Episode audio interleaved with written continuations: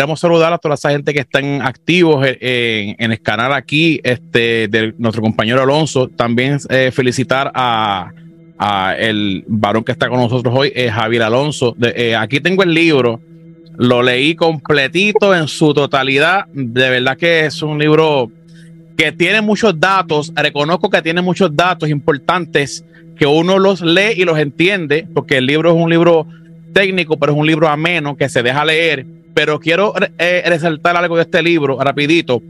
Y es que este libro tiene unos datos que uno los puede leer y entender a diferencia de un libro voluminoso de 600 o 800 páginas que posiblemente lo tenga, pero difícilmente uno eh, lee los datos que están en este libro. Así que es un libro excelente. Profesor, le ah, hago muchas, una... muchas gracias.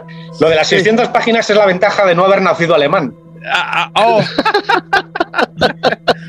porque, porque esos libros grandes vienen de, los alemanes, que son bien voluminosos. Sí, 200 páginas de texto y 400 de notas. Es una cosa tremenda. Sí, sí. y, lo digo, con todo el cariño del mundo porque yo he vivido en Alemania y lo considero mi segunda casa. Pero tela, cuando es que. Sí, eh, ¿no? Pero Estilo Carl eh, La mitad de citas, la mitad de. Pero es, un libro, es un libro bien trabajado, a menos delicioso. Yo tengo una pregunta. Eh, eh, en la página 110, que fue la que me llamó la atención, que tiene que ver con el entierro. usted da a modo de resumen eh, en el segundo párrafo dice algo bastante interesante que me llamó la atención, pero me dejó un poco confundido. Dice, se, eh, trataría de una tumba excavada en la roca con varios, uh, con varios habita, eh, habitáculos, ok, y sellada con una piedra que casi con toda seguridad no era redonda, sino cuadrangular. Entonces, eh, entonces, la pregunta mía es, eh, profesor, y ahora que lo tengo en vivo, incluso eh, ya lo iba a invitar para mi canal, este, pero a Alonso, como siempre, se me adelantan todo. Le, ha costado, ¿eh? Alonso le ha costado cazarme. ah, ah ok. la teoría de Antonio Piñero, que tengo su libro, el, de Jesús, él cree y él dice y enseña que a Jesús lo tiraron en una fosa común y ahí está pero usted no, no, usted como que no lo deja tan claro si, si, tiene esa postura o es diferente. No, no, no, yo, yo sí me inclino por la misma idea de la fosa común. Describo también las otras posibilidades. Eh, bueno, vamos a ver. Yo no puedo asegurar ah. que fue enterrado en una fosa común. A mí los indicios me hacen suponer que fue enterrado en una fosa común. Ok. ¿Eh? Pero Aparte de eso, bueno, describo desde un punto de vista arqueológico cómo son las tumbas de, ese momento. Lo de la piedra redonda es porque es muy fotográfico y estamos acostumbrados. Sí, sí. Claro, si, entramos en Google y eh, ponemos. Es, lo cultural, es lo cultural. Es lo cultural, pero resulta que desde el punto de vista de tipología, las tumbas del siglo I, la piedra con la que se cerraba era una especie de corcho, como el que se pone en las botellas de champán. Oh, wow. Se corría y se empujaba. Vale, y en cambio esas, las de, la, las de piedra redonda, el golel, son del siglo II. Hay más. En, Israel se han encontrado varias preciosas con, piedra eh, rodante, pero son posteriores. Solo, solo, es eso, es un detalle arqueológico. Simplemente lo que quería hacer con eso era llamar la atención sobre hasta qué punto estamos equivocados por la imaginería por la fotografía, por la pintura y por el cine. ¿Mm? Excelente, la, La piedra no es redonda, la piedra es cuadrada. Igual que Jesús, no sabemos si tenía barba, pero desde luego seguramente llevaba las filacterias y, llevaba el talit. No, no viste como se nos presenta en las películas de Hollywood. Solamente eso. Respecto a la tumba, eh, yo lo que sostengo es que, de hecho, el libro se sostiene sobre la base de que fue una fosa común y que no hay cadáver. Porque al final la explicación que yo doy a la resurrección es psicológica. Y se sostiene sobre el hecho de que si no hay cadáver, eh, no se puede elaborar correctamente una primera fase del duelo, que es la de la aceptación de la muerte. Todos tenemos cierta edad ya. Cierto y todos hemos sufrido pérdidas en la familia. De hecho, de hecho, a mí esto se me ocurrió precisamente por una pérdida pues irreparable en, muy cercana a mí. Y yo no tuve la posibilidad de... Mm, corrijo, sí tuve la posibilidad, pero no quise ver el cadáver. Y, y fue un error, porque cuando no ves el cadáver no puedes iniciar el duelo. Cierto. Tenemos casos, por ejemplo, no sé si recordáis, hace unos años el Malaysian Airlines. Es evidente que ese avión cayó y todos están muertos, pero no hemos encontrado el avión. Entonces todavía habrá alguno que esté pensando que a ver si han aterrizado en alguna isla desierta como los de la serie de Perdidos. Pues no, están muertos. Pero nos agarramos a eso. Eh, no sé si en Europa llegó mucho esta noticia, por ejemplo, de la, niña Madeleine McCain, una niña inglesa. Eh, como escuché algo por ahí. Pues eh, así estamos. gente famosa, por ejemplo, cuando no tenemos cadáver, se empiezan a, crear leyendas sobre lo hemos visto, no está muerto. Y, presento en el, en el, libro dos casos. Uno de un ser absolutamente odiado, como Adolf Hitler, Ajá del que durante muchos años se dijo, no, es que escapó en Brasil y no sé qué, y, tiene hijos y tal, o... El de Bin Laden. Sí, pero Bin Laden, yo no sé, yo no he leído nada de, han visto a Bin Laden tomándose un, un lo tiraron, McDonald's. Pero tiraron en el mar y todo su cuerpo, claro, Y no hay foto del cadáver de Bin Laden. No hay foto del cadáver de Elvis. Bueno, hay una, hay una, pero tiene sus críticas esa foto y, hecho, y eso ha hecho que durante muchos años hubiera gente que decía, no, es que yo vi a Elvis en no sé dónde. Elvis vive apartado del mundo en tal isla y tal. Cuando no hay cadáver no puedes empezar el, duelo. Sin embargo, por ejemplo, el Che Guevara. Mm. Del Che Guevara tenemos fotos del cadáver. De algunos de los líderes pues, de Muammar el Gaddafi o de Saddam Hussein, hay imágenes de sus ejecuciones. De los principales líderes nazis hay imágenes de los cadáveres después de ser ahorcados. Ahí no hay duda. Nadie dice, he visto a, a Goebbels. Por ejemplo, hay una foto de Goebbels calcinado y todos sus hijos y todo. O Himmler. ¿eh? Pero cuando no hay cadáver, y esto es importantísimo. Esto es importantísimo porque em, empieza, em, ahí empiezan los problemas. Está vivo, está entre nosotros. Exacto. Y ese es el. Y eso creo que es el origen de la creencia y la resurrección. Es el, trauma de no poder empezar bien un duelo, más el cargo de conciencia de una serie de gente que ha abandonado a su líder y que se agarra como un clavo ardiendo a esa posibilidad. Ah, está entre nosotros. Su espíritu sigue entre nosotros. Eso se sigue diciendo en Cuba respecto al comandante Castro. El varón. Eh, en la página 142, esto yo lo leí como cuatro veces para intentar entender eh, yo tengo que confesar que yo soy de corte cristiano evangélico pentecostal. Actualmente yo asisto a una iglesia pentecostal eh, de corte fundamentalista que mencionan al diablo, demonios, querubines y todas esas cosas. Yo, pues yo me estoy formando académicamente, pero me, paso más en la ciencia bíblica que en los otros estudios que son de fe, que son aparte. Y quiero que en la página 142 eh, debajo de ciertos puntos que usted toca, quiero leer dos parafitos y quisiera que usted me, me eh, hablara un poquito sobre esto, que yo sé que le va a interesar a, las personas. Dice, por otra parte, si decimos contestar negativamente a la pregunta de, de si Jesús anunció su propia resurrección, el escenario cambia por completo. Habría que suponer de todas las palabras puestas en boca de Jesús acerca de su resurrección no son propias del Hijo de María, sino elaboración de los evangelistas a posteriori, una vez que ya se ha desarrollado la creencia de, este hecho sobrenatural. ahora vengo con la bomba. Dicho de otra manera, lo primero que ocurrió fue el surgimiento de la fe, la resurrección, y después la elaboración literaria de sus anuncios y la búsqueda de profecías del Antiguo Testamento o eh, que reforzasen esta opinión. Eso eso para el mundo evangélico donde yo pertenezco, eso es grave. Eso es algo no aceptado por la iglesia y muchas otras cosas más. Pero aquí no estamos en la iglesia, no estamos en un culto, esto es un programa serio.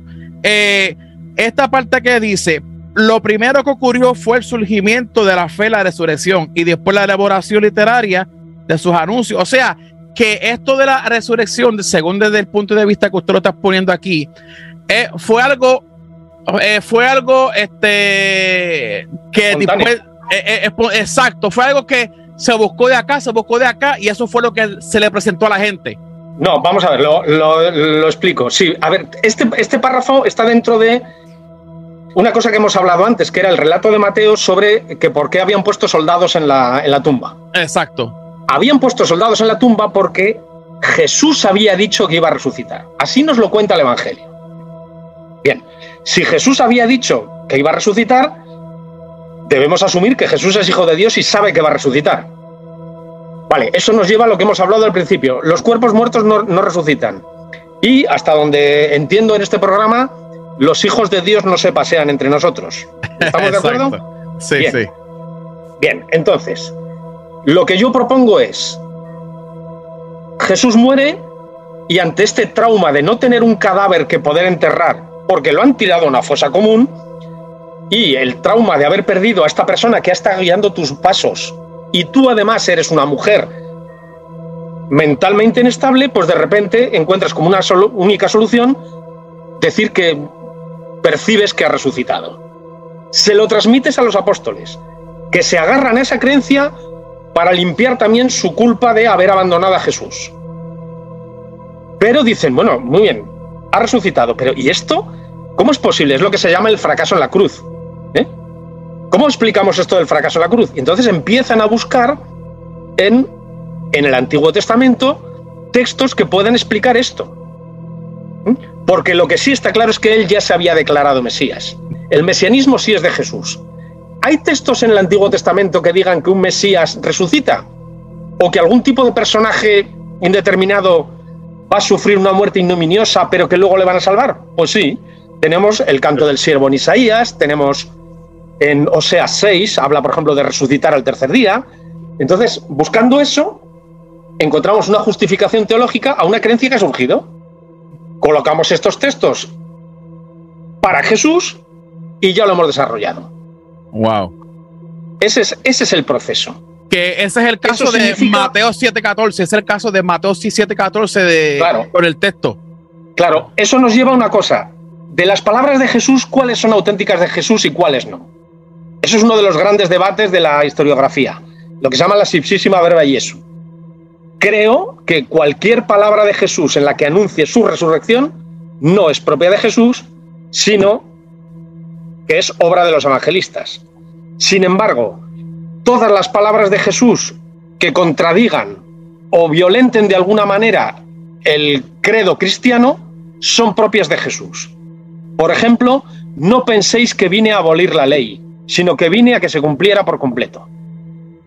Eso va contra el credo cristiano. Es muy antiguo. El, cristianismo dice que la, ley de, que la ley de Moisés no se cumple íntegramente. En cambio, Jesús dijo que sí. Eso es, eso es lo que yo interpreto. lo que intento ofrecer es simplemente una explicación en la que no haya elementos sobrenaturales y ofrecer un, un orden en el que se pueden entender las cosas. Y las cosas son un trauma y el trauma que se intenta explicar rebuscando en los textos del Antiguo Testamento que es algo absolutamente lógico, porque es a, donde acudía, a, donde acudía cualquier judío. Es, es, es eh, el Tanaj. Allí van todos. O sea, no, no, es una ocurrencia. Es que es el único sitio al que van a acudir a buscar. O sea, que hacen midrash, hacen midrash para reforzar eh, eh, lo ocurrido.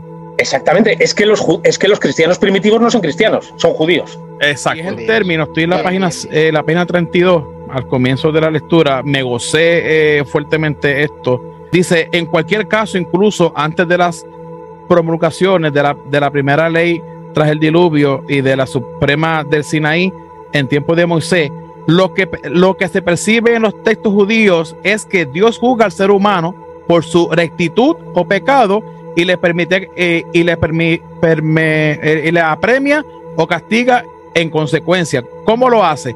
En el caso de los justos, su premio sería una vida larga, como ocurre en el caso de los personajes anteriores al diluvio, con el récord absoluto en poder de Matusalén con 969 años. Entonces, aquí, aquí el profesor le explica las creencias de los antiguos, como si tú tenías una vida buena, una vida justa, eh, el premio tuyo era en la tierra. Era en la tierra. Vivirás más. Eh, duraban mucho antes. Sí. Eh, un poco más adelante, en este mismo, aparece, digamos, o sea, lo que has leído, Carlos, es, digamos, mi explicación.